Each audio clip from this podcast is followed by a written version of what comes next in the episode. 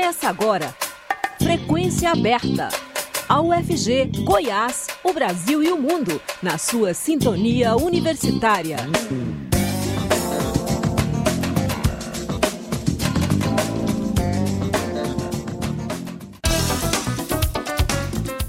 Olá, boa tarde. São 5 horas, pontualmente. Está começando Frequência Aberta. Eu sou Rodrigo de Oliveira, sigo com vocês até às 5 e meia da tarde com as principais notícias de Goiás, do Brasil e do mundo. Você pode nos ouvir também pela internet no site radio.fg.br ou por meio do aplicativo Minha UFG. O Frequência Aberta está disponível também em formato de podcast nas principais plataformas digitais. O candidato do PDT à presidência, Ciro Gomes, anunciou hoje a vice-prefeita de Salvador, Ana Paula Matos, como vice em sua chapa. Ana Paula tem 44 anos de idade e é servidora concursada da Petrobras. Ela iniciou a trajetória na gestão municipal como diretora-geral de educação da Prefeitura de Salvador em 2013, isso e foi cogitada como vice de ACM Neto do União Brasil na disputa pelo governo da Bahia. A decisão de concorrer com uma chapa pura refletiu a dificuldade de Ciro Gomes de atrair partidos para sua candidatura. Ontem, na convenção do PDT em Brasília, que confirmou a senadora Leila na disputa ao governo do Distrito Federal, o presidenciável já havia sinalizado que não vislumbrava qualquer aliança, apesar de dizer que ainda havia conversas mas, segundo o candidato pedetista, sua defesa de uma, de uma mudança no modelo econômico do país e na governança política afastam alianças. Na coletiva de anúncio de Ana Paula Matos como candidata a vice, o presidente do PDT, Carlos Lupe, reconheceu que a escolha, que, perdão, reconheceu que a escolha da advogada e professora também é um aceno à ACM Neto. É que há uma expectativa de que o candidato a governador do União Brasil possa dar palanque para Ciro Gomes na Bahia, que é o quarto maior colégio eleitoral do país. Lembrando que hoje foi o último dia de convenções para escolher os candidatos que vão disputar as eleições de outubro. É, e no último dia das convenções partidárias, o União Brasil oficializou Soraya Tronic, que é senadora pelo Mato Grosso do Sul, como candidata do partido à presidência da República. Ela terá o ex-secretário da Receita Federal, Marco Sintra, como vice. A chapa foi sacramentada durante a Convenção Nacional do Partido, realizada na manhã desta sexta-feira em São Paulo. Soraya disse durante o discurso na convenção do União Brasil que não vai escolher bolhas para conversar e que será uma candidata de conciliação em meio à polarização política brasileira atual. Antes de ser anunciada como candidata, havia a possibilidade de Soraya ser vice na chapa que seria encabeçada pelo presidente do partido, o deputado federal Luciano Bivar. Bivar, que não pontuou na pesquisa Datafolha da semana passada, desistiu de concorrer ao Palácio do Planalto e resolveu tentar a reeleição para a Câmara dos Deputados. Lembrando que o União Brasil, criado da fusão do PSL com o DEM, tem hoje o maior fundo eleitoral e a maior fatia de tempo para propaganda eleitoral na TV. É, e após as convenções, Lula fechou com nove partidos e Bolsonaro reuniu três siglas. Na véspera do fim do período das convenções partidárias, o ex-presidente Luiz Inácio Lula da Silva, do PT, conseguiu formar o maior bloco partidário na disputa presidencial. Além do PT, Lula tem agora apoio de oito siglas. O presidente Jair Bolsonaro é candidato à reeleição em uma coligação com seu partido, PL, e mais duas legendas. A representatividade de partidos em uma aliança é importante porque se traduz em maior tempo de propaganda no rádio e na TV e mais fundo eleitoral à disposição do candidato também costuma assegurar capilaridade da busca por votos nos estados. A candidatura petista terá o apoio de PSB, Solidariedade, PSOL, Rede, Avante, PCdoB, Agir, que é o antigo PTC, e também o PV. Juntas, as legendas elegeram 130 deputados, 12 senadores e 8 governadores em 2018. A bancada na Câmara é o principal critério para a divisão do tempo de propaganda eleitoral no rádio e na TV, o que significa que Lula terá mais exposição midiática que seus concorrentes. Nesta quinta-feira, o deputado André Janones, do Avante, abriu mão de sua candidatura para apoiar Lula. Bolsonaro conseguiu atrair para sua chapa a adesão do Progressistas e do Republicanos.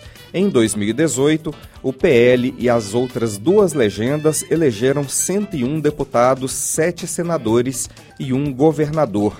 O prazo para as convenções partidárias termina hoje. E ontem o Podemos decidiu que vai apoiar a candidata do MDB à presidência, Simone Tebet. A aliança já conta com PSDB e Cidadania, que indicaram a senadora tucana Mara Gabrilli para ser candidata a vice. O MDB, o Podemos, o PSDB e o Cidadania elegeram 88, 82 deputados, perdão, seis governadores e 11 senadores há quatro anos. Inicialmente, o Podemos pretendia lançar o ex-juiz e ex-ministro Sérgio Moro como candidato a presidente, mas ele trocou o partido pelo União Brasil e hoje é candidato ao Senado pelo Paraná. Já Ciro Gomes, que está em terceiro lugar nas pesquisas, só tem mesmo o PDT. O partido elegeu 28 deputados, dois senadores e um governador em 2018, colocando o cearense em quinto lugar no ranking das alianças partidárias. O ex-governador do Ceará anunciou hoje Ana Paula Matos, a vice-prefeita de Salvador, como a representante a vice em sua chapa.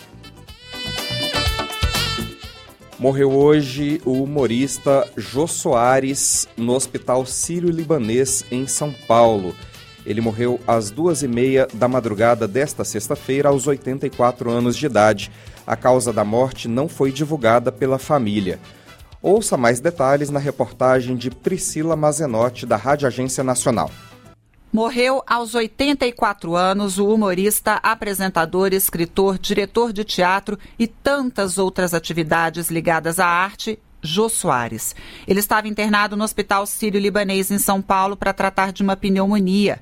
José Eugênio Soares, o Jô, nasceu em 16 de janeiro de 1938 no Rio de Janeiro, filho do empresário paraibano Orlando Heitor Soares e de Mercedes Leal Soares Estreou como ator no filme O Homem do Sputnik, de Carlos Manga. Escreveu roteiros para programas de televisão em emissoras como TV Continental, Record e Globo. E também atuou em vários programas humorísticos das TVs Tupi, Record, SBT e Globo. Entre os shows televisivos que comandou mais estão o humorístico Viva o Gordo e seus programas de entrevista Jô Soares 11 e no SBT e programa do Jô na Globo, que ficou no ar por 17 anos, entre os anos 2000 e 2016. Jô Soares também se aventurou na literatura, publicando romances como Xangô de Baker Street, O Homem que Matou Getúlio Vargas, Assassinatos na Academia Brasileira de Letras e As Esganadas.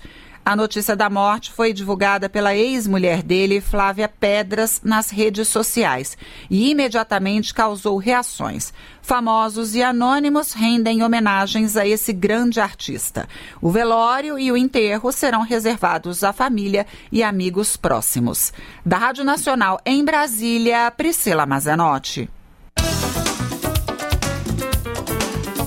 Agora são 5 horas e 9 minutos. Em 2022, comemoramos 100 anos do rádio no Brasil. A EBC preparou um material que promete resgatar personalidades, programas e emissoras presentes na memória afetiva dos ouvintes de todo o país.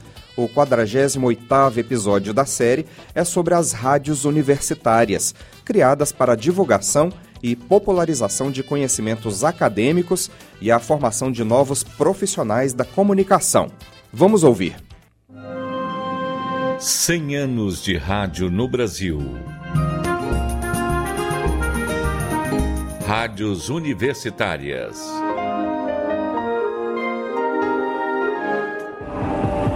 Rádio Universitária de Uberlândia Rádio Universitária 105.7 FM.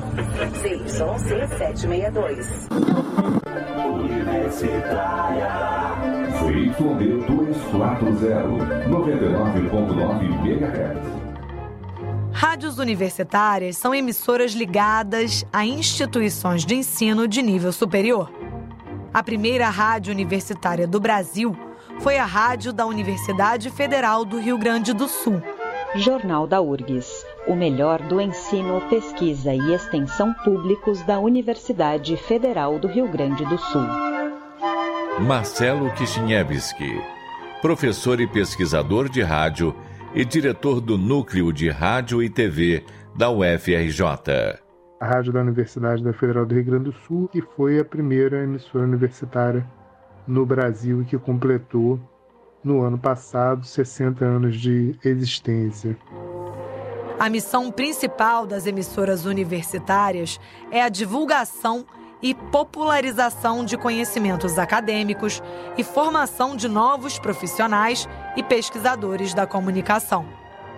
As rádios universitárias elas são próximas, elas são integrantes do campo das rádios educativas, né, do campo mais amplo das rádios educativas, mas são também rádios de caráter formativo, né, que é, devem ter um exercício laboratorial, devem oferecer a prática para os estudantes, não só de comunicação, mas das mais diversas áreas do conhecimento, considerando hoje a importância que a gente tem da divulgação científica, tecnológica e de inovação no país. Quer saber como a ciência pode te ajudar a entender e até mesmo resolver os problemas do dia a dia? Não saia daí, que tem Ciência em Prática na Rádio Erge. O Brasil tem em atividade hoje mais de 100 rádios universitárias. Existem hoje em atividade no Brasil 108 rádios universitárias. A maioria dessas rádios é de FMs, mas existem também muitas web rádios existem exclusivamente na internet e algumas é, atuam como núcleos de produção laboratorial, distribuindo seus conteúdos como podcasts. Né? Sequeliza África, a rádio da UFRJ escuta o continente africano. Apesar de sua relevância para a sociedade, as rádios universitárias ainda enfrentam muitos desafios.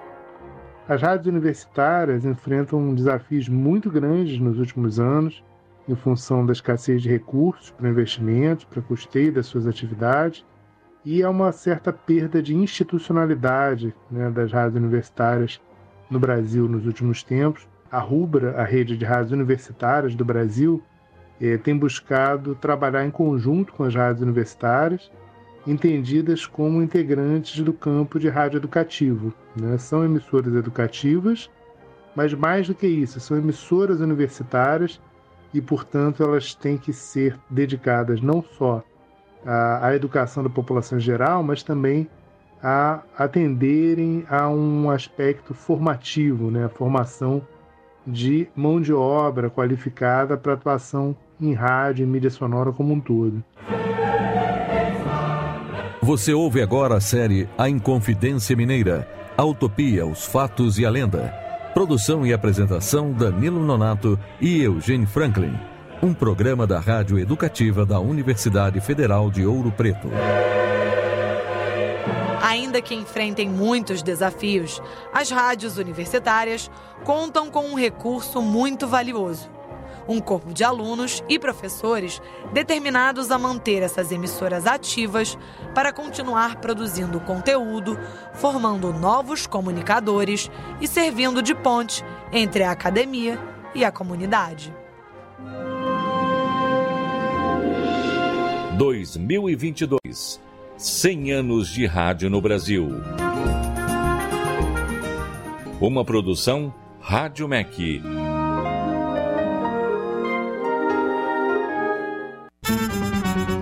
Frequência Aberta volta já. Todo sábado e domingo, a Rádio Universitária sacode o seu rádio e traz o melhor do samba e pagode. Sintonia do Samba, as vertentes do samba e pagode, fazendo o seu final de semana ainda mais animado. Vem com a gente, sábado ao meio-dia e reprise no domingo, no mesmo horário. Racismo em pauta. Quando se elogia uma mulher como negra de beleza exótica, normalmente está se relacionando à beleza dela por ter traços finos. Assim, o elogio, na verdade, se refere ao que o padrão branco define como belo. Isso é preconceito. Dá para elogiar a pessoa sem fazer referência racial. Pessoas bonitas são apenas bonitas. Racismo em pauta. Uma campanha Senado Federal. Estamos apresentando Frequência Aberta. O planetário da UFG passou mais de dois anos fechado para visitas. Os serviços prestados pelo planetário não pararam durante a pandemia, mas foram realizados de forma remota. Agora, no mês de agosto, a unidade volta a receber alunos da rede pública de ensino para atividades presenciais. Quem está aqui comigo pelo telefone é o professor Manuel Alves Rodrigues Júnior, que é mestre em ensino de astronomia e professor assistente do IES, o Instituto de Estudos Socioambientais da UFG. Olá, professor, tudo bem? Olá, boa tarde. Boa, boa tarde. tarde. Professor, o Planetário da UFG está voltando a receber estudantes depois de dois anos sem visitas, né, devido à pandemia. Quais são as expectativas para essa reabertura e qual a importância dos estudantes terem contato aí com, com o Planetário da UFG? É, bom, a expectativa é a melhor possível, né? Apesar de ainda estarmos em pandemia, é, então, sim, estaremos reabrindo de acordo com a com os protocolos né, que a própria UFG é, nos sugere. E, assim, a importância do planetário aí para não só para os estudantes, mas também para a comunidade em geral, ela é, é sobre todas as formas do conhecimento. Então, quando a gente está aqui passando a sessão, conversando sobre, sobre o céu, sobre estrelas, nós estamos falando de, de diversas áreas do conhecimento não só da astronomia, mas também da física, biologia, filosofia. É, então, é uma infinitude de, de, de, conhecimentos que a gente pode partilhar aqui. Professor, conta para o nosso ouvinte como é que são essas atividades aí de visitação guiada no planetário. Quais são as atividades previstas nessa visitação dos estudantes? É, a gente vai começar primeiramente com recebendo escolas, né, com uma quantidade já predefinida, a gente não vai poder lotar o espaço e as sessões também não serão uma quantidade como a gente fazia anteriormente, né? Logicamente a gente vai estar aprimorando essa quantidade à medida que a gente consiga sair dessa desse processo pandêmico, né? E então assim, o que nós fazemos aqui basicamente com escolas, por exemplo, a gente recebe a escola, a gente conversa a respeito um pouquinho do que é o planetário, o equipamento, e faz um breve histórico desse equipamento aqui. E nós passamos sessões, ou sessões gravadas, né, já, já predefinidas pela própria escola, que ela deseja, ou sessões ao vivo, e após as sessões, nós damos um tempo para que os alunos possam perguntar, questionar, fazer algum comentário a gente possa discutir aquilo que foi passado ou qualquer outra coisa relacionada aí às ciências. Uhum. Essa, essa, visita guiada, é, ela é somente para escolas públicas ou o público em geral pode visitar o, planeta, o planetário da UFG? O público em geral pode visitar. Uhum. Nós estamos aqui abertos de, de, não em horário comercial e antes da pandemia nós estávamos, estávamos é, apresentando sessões aos domingos, isso, isso é uma coisa histórica do planetário, né? Então, assim, às três e meia da tarde a gente atendia é, com sessões mais voltadas para o público infantil uhum. e às cinco da tarde com sessões mais voltadas para o público adulto. Isso era todos os domingos. Ainda não estamos fazendo isso, né? É, por enquanto nós vamos estar começando a receber escolas. Certo. Mas durante a semana, se alguém quiser vir aqui, conhecer o planetário, nós temos um museu, temos uma biblioteca aqui, uh, e, também conhecer a cúpula, o equipamento, dependendo da quantidade de pessoas, a gente pode até mostrar o equipamento em funcionamento. Então, uh, tem uma série de atividades que podem, possam ser feitas aqui. Se os professores da escola, das escolas estiverem nos ouvindo agora, é, qual, qual é o procedimento para agendar uma visita ao planetário? Como é que eles fazem para agendar? É, normalmente é só ligar é, para o telefone aqui do planetário, da secretaria, uhum. e ela já vai fazer o agendamento aí, tendo o horário desejado. Ela já faz esse agendamento, já escolhe a sessão, já predefine, né, dependendo da faixa etária do, dos alunos, já determina a sessão e é só aguardar a vinda dos alunos. Agora, professor, mudando um pouquinho de assunto e falando um pouco de astronomia, o, é, o mundo da astronomia foi impactado recentemente pelas primeiras imagens divulgadas pelo supertelescópio James Webb, né, que foi lançado ao espaço em substituição ao Hubble que finalmente se aposentou, né? É, é, qual que foi o impacto das primeiras imagens do James Webb para os pesquisadores da área? É, na realidade, o, o, o Hubble ele não parou. Né? O James Webb ele, ele, é um sucessor do Hubble uhum. né? e não um substituto do Hubble. Ou seja, o Hubble ainda encontra-se em funcionamento. É, então, o James Webb ele é um telescópio desenvolvido pela, pela NASA junto com a Agência Espacial Europeia e a Agência Espacial Canadense. E a principal função dele, do, do James Webb, é permitir é, é, você captar imagens da radiação infravermelha. Uhum. É, no caso, o telescópio Hubble, ele consegue captar imagens mais na radia radiação ultravioleta né, e no visível também. Assim como o James Webb também consegue captar também um pouco do visível. As imagens que a gente viu na imprensa, né, da, da, das nebulosas e daquela poeira uh, uh, fotografada pelo James Webb são impressionantes né, e muito diferentes do, do, do da, do tipo de imagens que a gente recebia do Hubble. É, é, o que, que vai mudar? Que tipo de mudanças a gente pode esperar após as, as novas imagens é, enviadas pelo James Webb aí nos próximos anos? Que tipo de, de é, é, informações podem mudar no estudo da astronomia? Sim, é, como eu falei, a, a, o, o, James Webb ele, ele, ele capta, capta imagens do infravermelho, que uhum. é um tipo de radiação que nosso olho humano não consegue captar assim como ultravioleta também não. A nossa faixa humana está do vermelho ao violeta, que é, são as cores do arco-íris, né? Então, é, do infravermelho, que é o que o James Webb consegue captar, a, a grande importância dele está em algumas razões. Né? Por exemplo, é, em primeiro lugar, a primeira razão seria cosmológica. Né?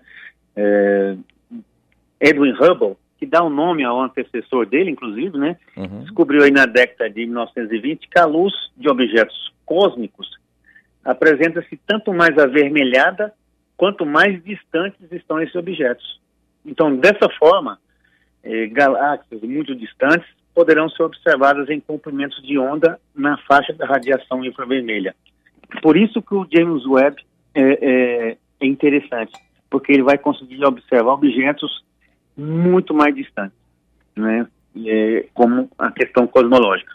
Uma outra é, situação é que para objetos, por exemplo, da nossa Via Láctea, na nossa galáxia ou galáxias próximas, a luz infravermelha ela é capaz de atravessar as nuvens de poeira interestelar. Né? Então, é, pelo fato dela conseguir atravessar, isso o telescópio James Webb captando essa luz infravermelha vai ajudar a a revelar esses segredos né, ocultos nela, né, uhum. né, como a própria formação das estrelas e de sistemas planetários. E por isso, e por último, como essas estrelas ou objetos aí que emitam calor, é, emitem infravermelho. O James Webb também vai conseguir também é, analisá-las com muito mais precisão. E mais, desculpe, e mais ainda, né, porque o diâmetro do James Webb é, é cerca de a área, né, na realidade, do uhum. James Webb é cerca de seis vezes maior do que a área do, do Hubble, ou seja, são espelhos, né? O James Webb são 18 espelhos hexagonais e o Hubble são dois espelhos hiperbólicos. Então, na realidade, o James Webb consegue captar muito mais é, luz, né? Porque ele é maior. É, então, as imagens apresentam essa nitidez que nós vimos aí é, na, na imprensa. E para a gente terminar, o professor acha que essas novidades implementadas é, por, esse, por essa nova tecnologia, esse novo telescópio que viaja pelo espaço, essas novidades em breve farão parte aí do programa do planetário da UFG?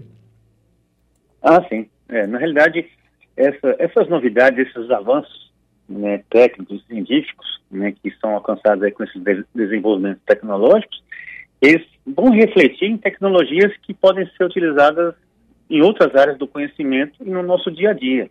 Uhum. É, quando, quando eu falo aqui do planetário, eu posso falar de uma comunidade em geral. Né, se eu fosse fazer uma lista das aplicações da aeroespacial à vida diária, isso é quase interminável. Uhum. Né, por exemplo, sensores de infravermelhos que foram utilizados anteriormente são utilizados em termômetros né, que a gente utiliza hoje, que nem tem mercúrio mais. Uhum. Né, o equipamento com o qual Armstrong perfurou as pedras lunares, é, que trouxe à Terra, né, ele abriu o caminho para o desenvolvimento de aparelhos sem fio, né, que a gente utiliza hoje. Monitores cardíacos, né, para controlar a saúde dos astronautas, são utilizados em, é, em hospitais hoje. O Teflon, também, né, que foi criado para proteger foguetes e alimentos desidratados de, devido à falta de gravidade, estão nas nossas cozinhas, né? É, no caso mais específico do James Webb, é, por exemplo, e que eu gosto de citar, é, é, a técnica que foi utilizada para alinhar o espelho James Webb já está sendo utilizada em cirurgias oculares. Então, já faz parte do nosso dia a dia. É, isso aí vai sempre ser assim. Tá certo. Eu conversei com o professor Manuel Alves Rodrigues Júnior, que é mestre em ensino de astronomia e professor assistente do IES, Instituto de Estudos Socioambientais da UFG, com atuação também no planetário da Universidade Federal de Goiás. Muito obrigado, professor. Eu que agradeço. Fico à disposição aí por visitas e tomara que tudo se resolva aí com relação à pandemia e a gente possa receber uma quantidade bem maior de pessoas. Fico feliz pela, pela conversa aqui. Muito obrigado. Muito obrigado. Agora são 5 horas e 27 minutos.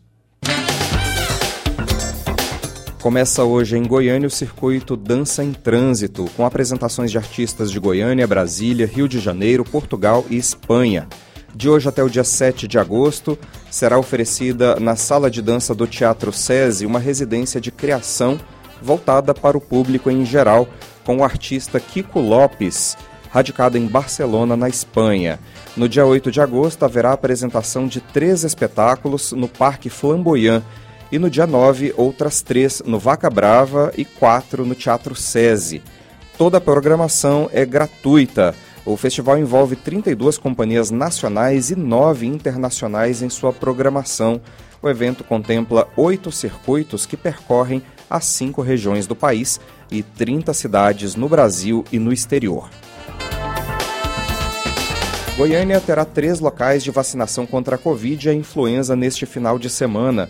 Para a imunização contra o coronavírus, a estratégia contempla o público com idade acima de 3 anos. Podem se vacinar ainda as pessoas com idade acima de 30 anos que precisam tomar a segunda dose de reforço e os adolescentes de 12 a 17 anos que precisam completar o esquema vacinal com o primeiro reforço.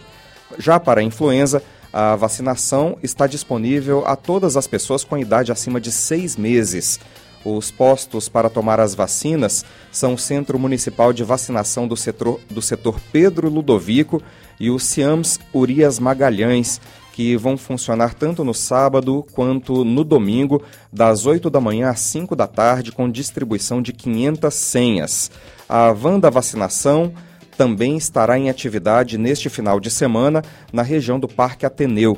O horário de atendimento no sábado é das 8 da manhã às 4 da tarde, no domingo das 8 ao meio-dia. Além da imunização contra os dois vírus, a testagem ampliada contra a Covid será mantida no sábado e também no domingo em seis locais, sendo quatro com necessidade de agendamento e dois por demanda espontânea na modalidade drive-thru.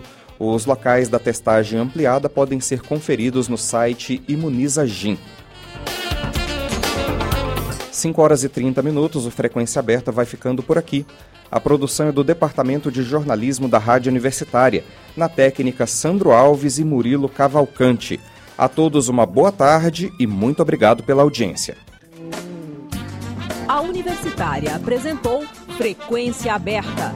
Notícias da UFG, de Goiás, do Brasil e do mundo nos 870 AM.